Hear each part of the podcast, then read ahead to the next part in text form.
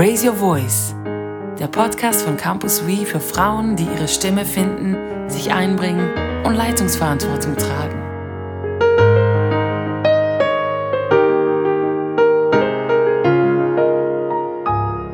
Herzlich willkommen zum Podcast von Campus We. Ich sitze hier mit Barbara Günthard im Zoom-Meeting und freue mich, dass wir da einfach zusammen plaudern können und vor allem auch viel über Kommunikation erfahren dürfen. Denn mit mir sitzt wirklich eine wahre Kommunikationsexpertin. Barbara, du hast eigentlich gestartet als Sekundarlehrerin, dann hast du eine Ausbildung gemacht im journalistischen Bereich, ähm, hast dann dich vor allem auf politische Kommunikation spezialisiert und warst dann lange selber in der Politik tätig als Stadträtin von Winterthur und nun bist du auch wieder in der Kommunikationsabteilung ähm, vom EDA, dem Eidgenössischen Departement für Auswärtige Angelegenheiten, tätig. Stimmt das so? Oder habe ich einen wichtigen Punkt deiner beruflichen Laufbahn vergessen? Nee, das äh, würde ich doch so bestätigen, ist so der knapp zusammengefasste Rückblick auf ein spannendes Berufsleben bis dahin. Das stimmt, so kurz kann man das plötzlich auf den Punkt bringen, oder? Ja, jetzt mal ganz direkt, was ist denn überhaupt gute Kommunikation? Was würdest du da sagen? Ja, ähm, vor allem, dass ich dir mal gut zuhöre und versuche zu verstehen, was du meinst und was du willst und dass ich dann überlege, was ich da beitragen kann und wie wir gemeinsam mit Worten, mit einem Austausch, mit einem Dialog an unser gemeinsames Ziel kommen. Mhm. Was würdest du sagen, gelingt dir das im Alltag? Es ist total verschieden. Kommunikation ist ja, ist ja ein Thema, was du beruflich in bewussten beruflichen Situationen ausübst und je nachdem besser oder weniger vorbereitet dann so richtig mit guten Absichten und guter Vorbereitung reingehen kannst. Und gleichzeitig ist Kommunikation auch etwas, was, was einfach passiert. Am Morgen früh, wenn man noch müde ist, am Abend spät, nach der Arbeit, in der Familie, im Zug, im Tram, überall. Und ähm, da hat man vielleicht auch nicht immer gerade so die professionellen Register zuvorderst, die man drücken kann. Und ich finde es immer wieder spannend, in, in all diesen Alltagssituationen halt wirklich zu beobachten, wie uns die Kommunikation manchmal gelingt und manchmal einfach auch nicht. Und, äh, und eben, was sind denn die Hebel, dass Kommunikation gelingen kann oder eben einfach harzt und man sich einfach nicht versteht. Finde ich spannend. Ja. Kannst du schildern oder hat sich deine Kommunikation im Laufe der Zeit auch verändert? Also ich glaube, ich habe wirklich dazu gelernt, welche wichtige Rolle ich als Absenderin von, von Kommunikation spiele und, und wie groß meine Rolle ist, dass ich so die Wahrscheinlichkeit erhöhen kann, dass mein Gegenüber mich versteht und die Chancen hat, auf mich eingehen zu können. Also ich sage jetzt mal, wenn ich aus einer Situation heraus kommuniziere, in der ich sauer bin oder bei der ich finde, ich komme irgendwie zu kurz und ich bin so auf meine Bedürfnisse fokussiert und dann, dann beginne ich gerade mal mit einem Ausrufer oder mit einem Latsch auf dem Gesicht, also so mit einem Regenwettergesicht, dann ist schon mal klar, mein Gegenüber hat wahrscheinlich tendenziell nicht besonders Lust, auf meine Kommunikation einzugehen, beziehungsweise fühlt sich gerade angegriffen. Und wenn ich aber mich kurz vorbereite, ich sage jetzt mal bei mir bin, selbst entspannt bin und mir überlegen kann, was möchte ich eigentlich erreichen und wie kann ich mein Gegenüber erreichen und, und gewinnen dafür, mit mir in Dialog zu kommen und, und ein Ziel eben gemeinsam zu verfolgen, dann geht das schon ganz anders vonstatten. Ja. Würdest du sagen, das ist auch so ein, ein Trick, kann man schon fast sagen, dass man sich bewusst ist, was man dann über, was das Ziel der Kommunikation ist? Ich denke schon. Also ich meine, wir können einen klassischen Wäscheküche-Streit nehmen. Vielleicht hat die Nachbarin irgendwie die, die Waschmaschine nicht geleert oder nicht genau pünktlich und so. Und ich bin sauer. Und jetzt habe ich ja die Möglichkeit, bei, bei ihr zu klingeln oder sie im, im, im Treppenhaus zu überfallen und gerade mal einen Schwall von Ärger ähm, über sie zu bewerfen und tendenziell so aus dem Bauch raus könnte man dann ja sagen, wahrscheinlich wirklich eher Widerstand oder Rückzug. die hat wahrscheinlich nicht besonders Lust, äh, sich jetzt mit mir da noch groß zu unterhalten. Aber wenn ich mir dann vor Augen fühle, das Ziel ist, ist, ja nicht, ähm, meinen Ärger loszuwerden, sondern wie finden wir denn eine Lösung? Und vielleicht wäre es ja nicht schlecht, wenn ich sie gewinne, gemeinsam eine Lösung zu finden. Dann kann ich diesen Dialog ganz anders anfangen und sagen, du, vielleicht hast du deine, deine Wäsche vergessen, hast nicht daran gedacht oder du, was, äh, was war genau das Problem? Für mich ist es eben ein bisschen schwierig, wenn ich jedes Mal die Wäschetrommel noch ähm, leeren muss, bevor ich waschen kann. Wie, wie könnten wir das ein nächstes Mal besser machen? Dann fühlt sich mein Gegenüber erstens weniger angegriffen und zweitens kann sie Lösungsvorschläge bringen. Und dann sind wir schon in einem Dialog und versuchen gemeinsam das in Zukunft besser zu machen. Und das Problem oder der Auslöser der Diskussion war eigentlich in beiden Fällen derselbe. Mhm. Ja. Also, dass man versucht, das Gegenüber mit einzubeziehen und, und wie auch in die Eigenverantwortung zu nehmen. Ja, genau. Und, und seine, ihre Vorschläge halt ernst zu nehmen und nicht, ich sage jetzt mal nur ich, ego-sendend, ich ärgere mich und ich habe jetzt das Recht, mich zu nerven und ich sage dir jetzt mal, wie es geht. Ähm, ja, das ist, das ist dann schon eine ganz andere Ausgangslage. Wie kann man so eine Gesprächskultur vielleicht auch im beruflichen Umfeld ähm, implementieren? Also ich finde, es braucht unglaublich viel Selbstdisziplin, so, so neue Kommunikationsmuster zu implementieren. Ähm, ich sage jetzt mal nur schon, nur, nur, schon, nur schon in der Grundhaltung, wenn es etwas zu besprechen gibt, was beispielsweise nicht so gut gelaufen ist. Wir können ja statt der Wäscheküche irgendwie eine Sitzung, die nicht pünktlich beginnen konnte, weil jemand immer zu spät kommt, äh, ich meine, da könnte ich auch nichts nichts ansprechen, nichts dergleichen tun und so tun, als wäre das alles okay und der Rest ärgert sich dann und alle fragen sich, wieso sagt jetzt die Chefin oder die Person, die diese Sitzung leitet, nichts, wir, wir warten alle. Oder man kann sich eben entscheiden, mal, mal das anzusprechen, vielleicht nicht gerade in der Gruppe, aber nach der Sitzung, du, mir fällt auf, du kommst jeweils zu spät. Äh, in mir löst das einen gewissen Ärger aus, ist mühsam. Wir warten dann immer, bis du kommst und dann eben wieder, was ist denn eigentlich das Problem? Hast du Ideen, wie du das besser machen könntest? Also mal das Ganze überhaupt ansprechen, dann eben vielleicht nicht gerade vor allen, sondern so ein Gewichts gesichtswahrendes Umfeld schaffen, dass die Person sich auch erklären kann und dann wiederum ich würde mir wünschen, dass wir nächstes Mal pünktlicher anfangen kann, hast, können. Hast du eine Idee, wie, wie wir das lösen könnten, so in der Art? Jetzt eben, du warst lange selber im politischen Umfeld tätig und bist es eigentlich auch jetzt noch. Dort stelle ich mir den Umgangston eher rau vor. Stimmt diese Vermutung oder ist das eher ein Klischee?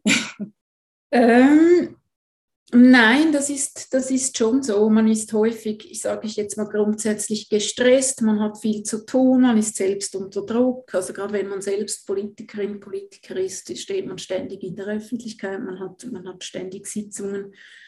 Und so diese ganzen Umstände, die, die machen es einem wahrscheinlich nicht gerade einfacher, in diese entspannte Haltung und mal einen Schritt zurück machen, bevor man kommuniziert, reinzukommen. Und da muss man natürlich auch sagen, ähm, der Kommunikationsstil kann ja auch Absicht sein. Also ich habe vorhin jetzt in der Annahme das Ganze durchgedacht, dass ich mir eigentlich eine konstruktive Lösung wünsche mit meinem Gegenüber. Mhm. Das ist selbstverständlich nicht in jedem beruflichen Kontext und auch nicht immer im, im politischen Kontext der Fall, sondern da kann es ja auch darum gehen, Machtansprüche Sprüche zu markieren oder sich durchzusetzen.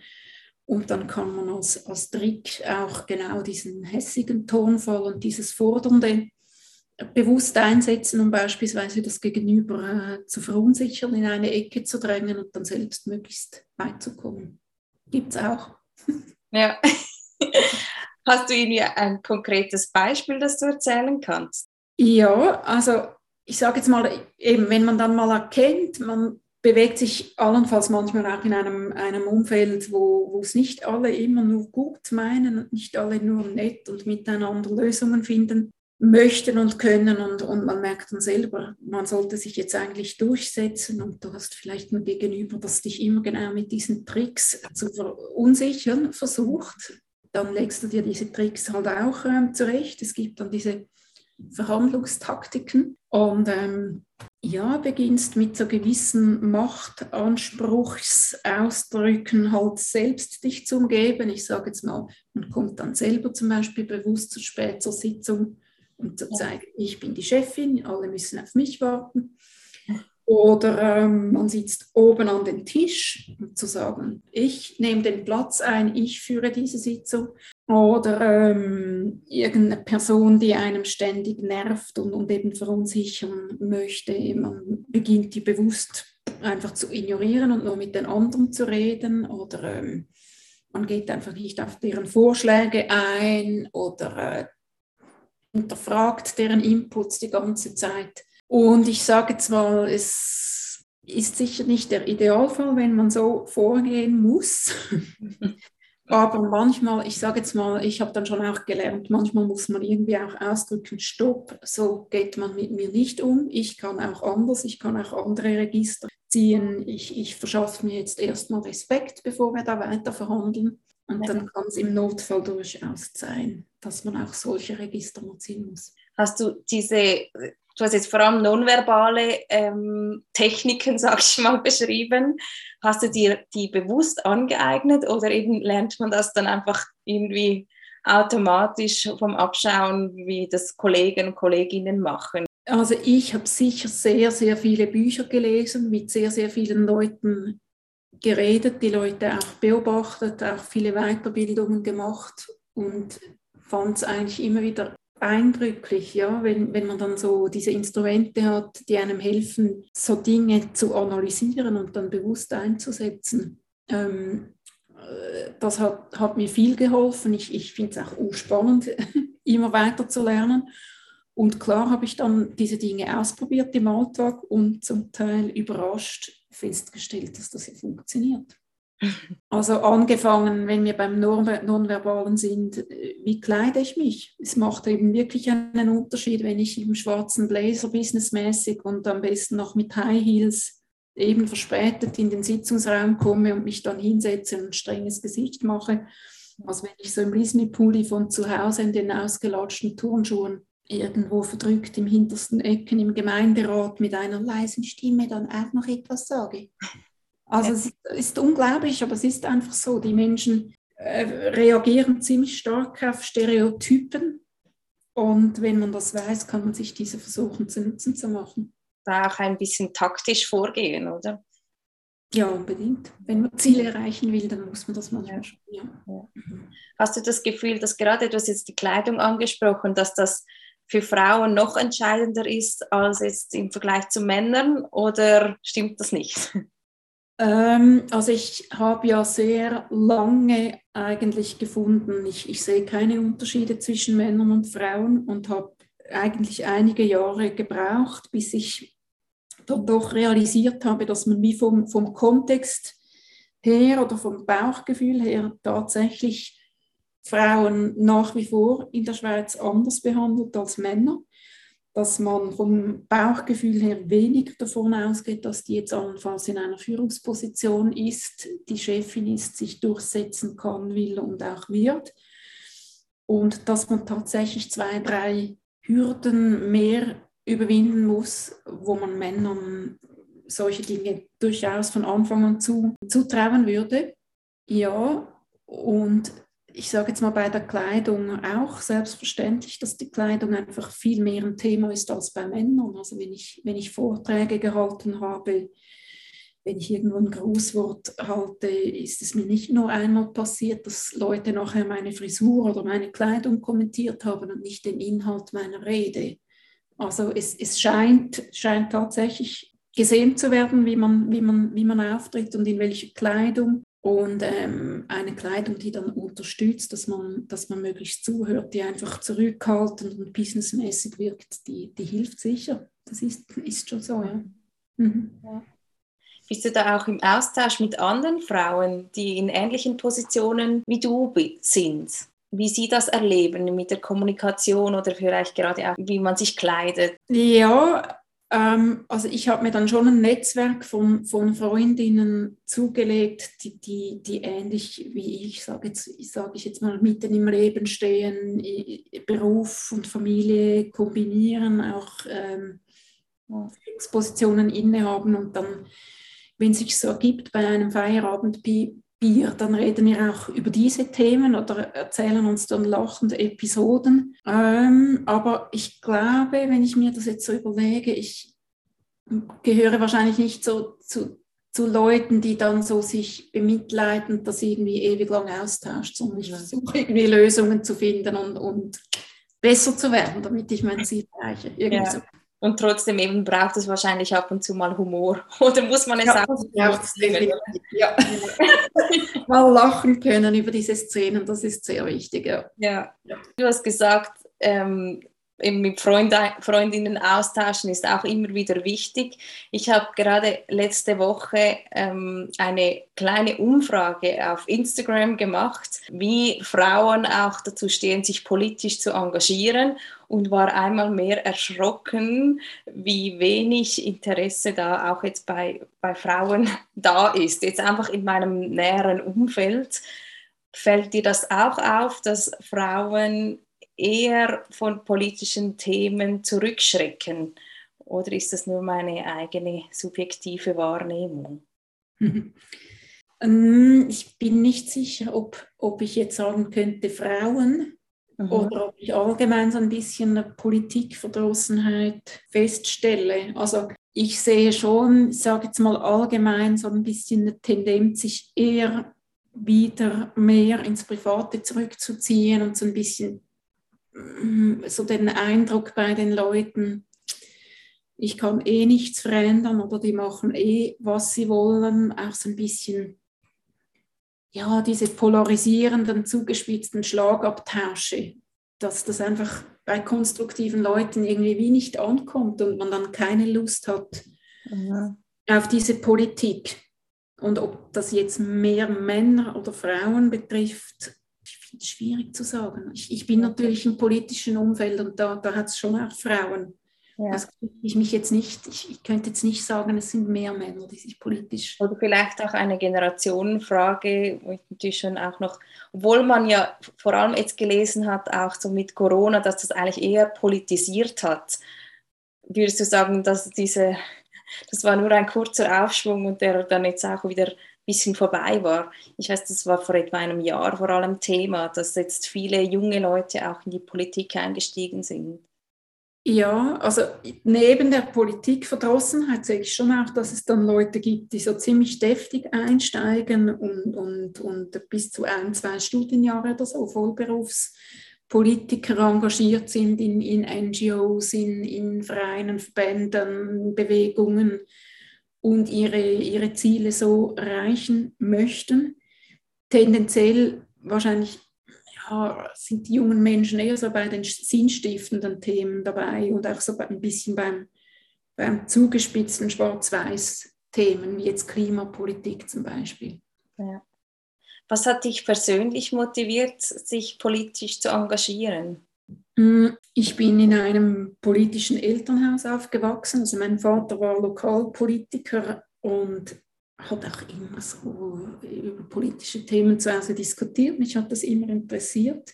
Also von daher war das Thema wie immer mit dabei.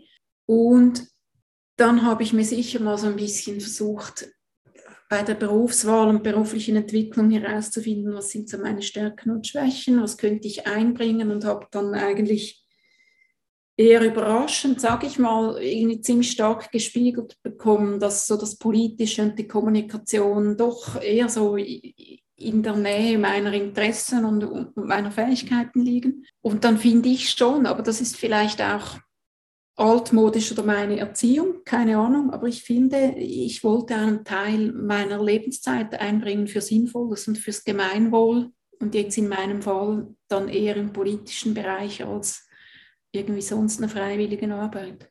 Ja.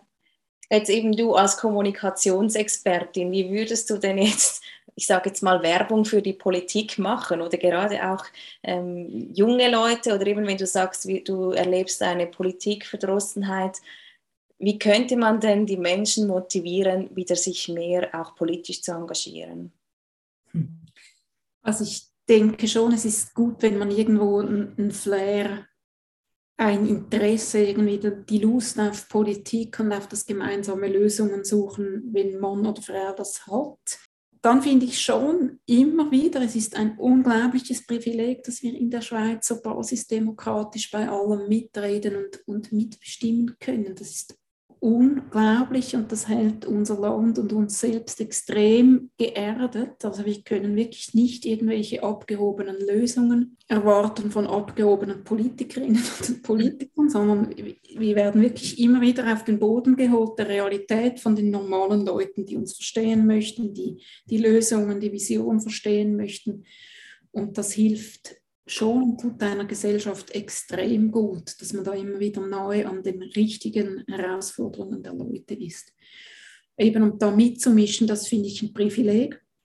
Und dann kommt natürlich darauf an, was, was einem lustet, sage ich jetzt mal. In der Politik kannst du gute Auftritte haben, du kannst gut zuspitzen, du kannst Medienaufmerksamkeit erzeugen. Ich sage jetzt mal mit, mit relativ ähm, einem überschaubaren Leistungsausweis im Sinn von wirklichen Produkt geliefert haben oder eine berufliche Karriere geliefert haben. Man muss einfach gut reden und die Leute überzeugen und gewinnen können. Und wenn man das kann, dann kommt man relativ weit. Und ich persönlich finde schon auch ergänzend noch spannend, eben gemeinsam mit verschiedenen Leuten Lösungen zu finden. Ich finde es eine enorme Bereicherung, verschiedenen Meinungen zuzuhören. Ich sage jetzt mal von, von der SVP bis zur SP. Ja. Versuchen mir vorzustellen, welchen Teil des Problems sprechen die denn an und welchen, bei welchem Lösungsansatz sprechen sie auch einen Teil der Realität an und wie kann man so diese, diese beiden Pole dann nehmen und einen richtigen Schritt in die richtige Richtung machen. Also ich selbst habe das einen Konsens finden und auf andere zugehen und gemeinsam dann vorwärts kommen, wenn es auch kleine Schritte sind, das habe ich sehr, sehr gern. Ja. Wenn ich jetzt hier so zuhöre, merke ich, für mich klingt das jetzt eher, oder wenn du sagst, einen Konsens finden, eher nach, nach so einer Moderationsrolle. Wie, wie schaffst du da die Balance zu halten zwischen Konsens finden und trotzdem die eigene Meinung auch durchzusetzen?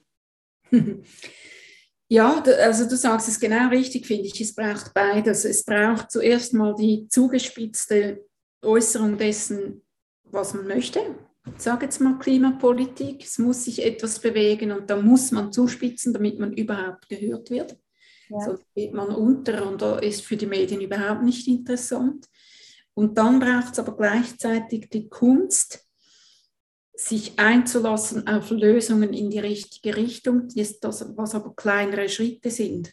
Also es hat überhaupt nichts gebracht, das äh, CO2-Gesetz abzulehnen, weil es zu wenig weit geht. Das war einfach, das ist einfach bierweich. Also da, da kommt man genau nicht weiter, sondern man muss dann schon auch in den Lösungsmodus kommen. Mhm. Und ich bin schon sehr stark bei der Aussage, man, man muss halt wirklich dafür sorgen oder prüfen, dass es in die richtige Richtung geht, nicht in die falsche. Und dann aber auch kleine Schritte vorwärts machen, weil in so, in so einer direkten Demokratie, in einer Konsensdemokratie kriegt man meistens keine großen Schritte hin. Das ist so.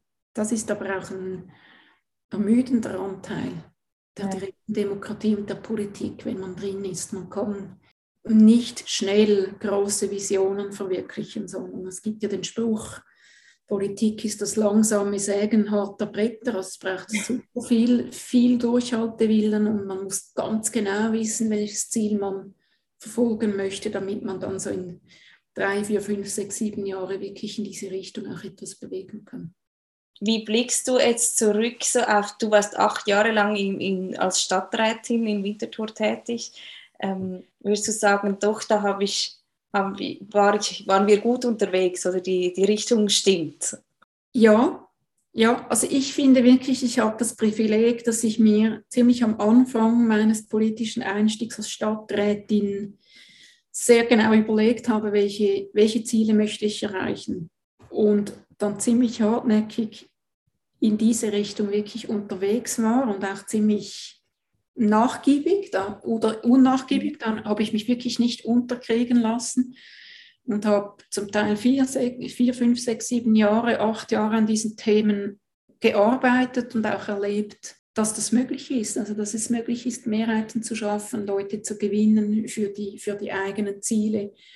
Auch, auch herauszufinden, wo sie ja dann auch profitieren von diesen Lösungen und sie so mitzugewinnen. Und ich habe dann nach acht Jahren, habe ich eigentlich bei meinem Rücktritt gesagt, ähm, so in Schweizerdeutsch, mein Raten ist voll. Also ich habe erreicht, was ich finde, habe ich erreichen können. Ja. Diesen acht Jahren meine Ziele, die konnte ich so abhäkeln.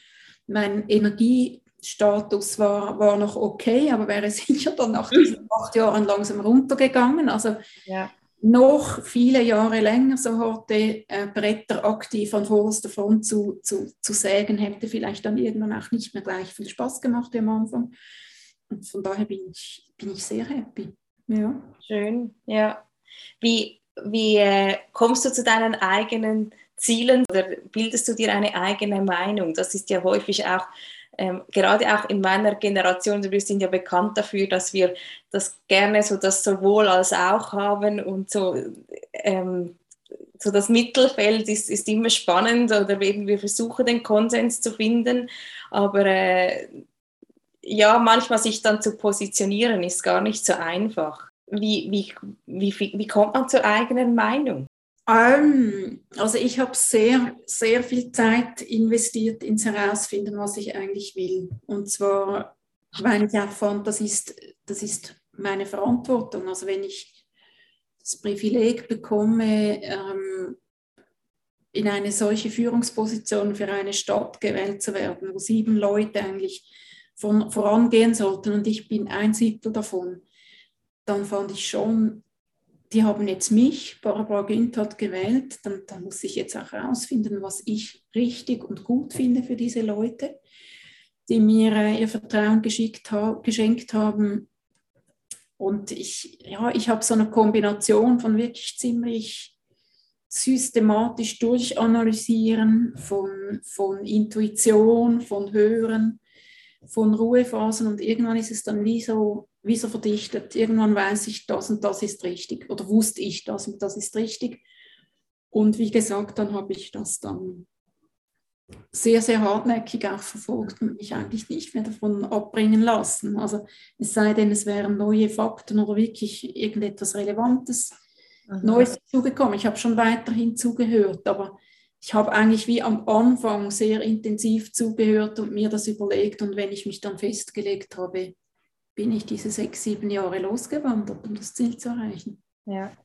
Ist dir wahrscheinlich auch wichtig, dass man nicht an Glaubwürdigkeit verliert, oder? Wenn man jetzt so wie eine Fahne im Wind ist, die ständig immer wieder die Meinung ändert, dann äh, wissen die Wähler und Wählerinnen auch nicht, auf was man sich einlässt. Ja, das, das war eigentlich so ein bisschen meine The These, ja, dass ich davon ausging oder eigentlich immer noch davon ausgehe, die Leute haben gern richtige Menschen Menschen mit Ecken und Kanten. Man darf ein Profil haben. Es müssen einen auch nicht alle lieben. Also wenn man Ja oder Nein sagt, gibt es immer einen Anteil, der dann das Gegenteil findet. Aber man ist jemand, man wird wahrgenommen. Ja, man ist irgendwie ein richtiger Mensch. Und damit können die Leute durchaus umgehen. Und ich glaube, eigentlich erwartet man das auch von einer Person in einer Führungsposition dann muss man das halt dann selbst aushalten, dass einem nicht immer alle genau gleich mögen. Wie hält man das gut aus? Hast du da auch noch einen Tipp? ähm, ja, mir war es eigentlich immer am wichtigsten, dass ich selbst in den Spiegel schauen kann, dass ich wirklich selbst überzeugt bin, ich mache das Richtige und ich habe ziemlich früh gelernt, dass es sowieso unmöglich ist, allen Leuten alles recht zu machen. Ich glaube, das war in meiner Lehrerausbildung. Da hat mir mal ein Mentor gesagt, wenn du Schule gibst und gibst das Beste, musst du damit rechnen, 80 Prozent sind happy und 20 Prozent sind nicht happy, weil du es einfach nicht so machst, wie sie, machst, wie sie es machen würden, weil du ein anderer Typ bist. Was auch immer, die Menschen sind verschieden. Aber probier es so zu machen, wie es du gut findest und, und dann sind die 80 Prozent, die sind happy und, und, und schlussendlich ist das Ganze ja, ja eine Dienstleistung, also möglichst das Beste für die Klasse oder jetzt als Stadträtin für die Stadt, für die Gesellschaft zu geben. Und wenn ich das, solange ich das den Eindruck hatte und habe, dass ich so das Beste für die Menschen gebe, ja. dann, dann hat es gestimmt. Ja. Wir kommen schon zur letzten Frage, obwohl es natürlich spannend wäre, noch weiter mit dir zu, zu schwatzen wenn du jetzt so in meinem Alter, eben ich bin so um die 25, wärst oder noch was zurückgehst, was könntest du mir so als Tipp mitgeben für mein künftiges Leben? Auch gerade in Bezug auf die Berufswelt oder vielleicht auch ähm, ja, meinem Anteil an der Gesellschaft. Ja, ich finde wirklich, sei du selbst und mach das, was du, was du richtig findest und versuch herauszufinden, wo, wo dein Platz ist, wo du etwas beitragen kannst für deine Mitmenschen, für deine Gesellschaft. Ich finde wirklich so rückblickend, ich bin jetzt dann 50, habe zwei erwachsene Kinder, ähm, ich habe wirklich so krass viele spannende Dinge erlebt und finde gleichzeitig, es geht so schnell, es geht so schnell.